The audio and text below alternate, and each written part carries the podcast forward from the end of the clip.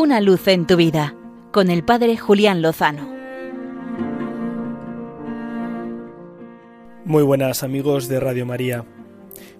En abril de 1998 tuve la oportunidad de viajar hasta la República Bosnia, que tres años antes había concluido una guerra fratricida en la antigua Yugoslavia.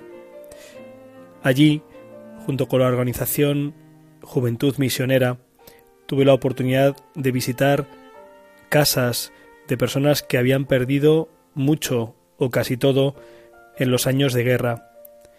Por supuesto, vidas humanas, familiares, amigos, también a veces sus propiedades, sus empresas y algunos hasta la esperanza y el futuro. Sus campos estaban minados y todo estaba ensombrecido. Solo la fe en un Dios que ha probado la dureza del mundo y la ha vencido cargando con ella, les daba un hilo de esperanza.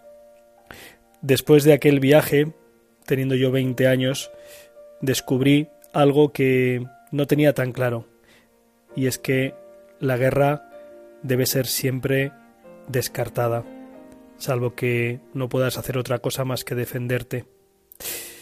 Acaba de comenzar el conflicto en Ucrania y el Santo Padre, el Papa Francisco, ha convocado a toda la Iglesia a intensificar la oración, el sacrificio, el ayuno por la paz, clamar por la paz.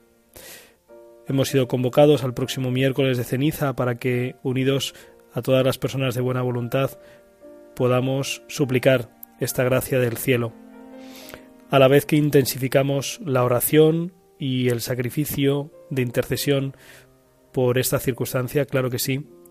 Creo que también debemos sentirnos invitados cada uno de nosotros a construir relaciones de paz. Y como decía San Pablo VI, la paz es fruto de la justicia y no es posible vivir la justicia fuera de la verdad. Debemos construir relaciones verdaderas. La paz comienza por la relación con uno mismo y con los del entorno. No nos debe extrañar que surjan muchos conflictos en nuestro mundo. Ya decía el Papa Francisco hace unos años que vivíamos una tercera guerra mundial por partes. Y es que si no somos capaces de vivir en la justicia y en la verdad, en las relaciones cercanas, si no somos capaces de respetar el valor de la vida humana desde su concepción hasta el final de sus días, si no somos capaces de respetar y trabajar por el bien, la verdad y la justicia, antes o después surgirá el conflicto y también las guerras entre las naciones. En el fondo es fruto del pecado, el pecado de egoísmo, de avaricia, de orgullo, de soberbia, de rencor, está en la base de muchos o de todos los conflictos existentes. Por eso, no hay nada más eficaz para pedir la paz que buscar la conversión y suplicar vivir en la gracia de Dios. Vamos a poner todo lo que está en nuestra mano para que este conflicto no vaya más y pueda detenerse y que sea también un acicate para que en nuestra vida dejemos que entre el príncipe de la paz.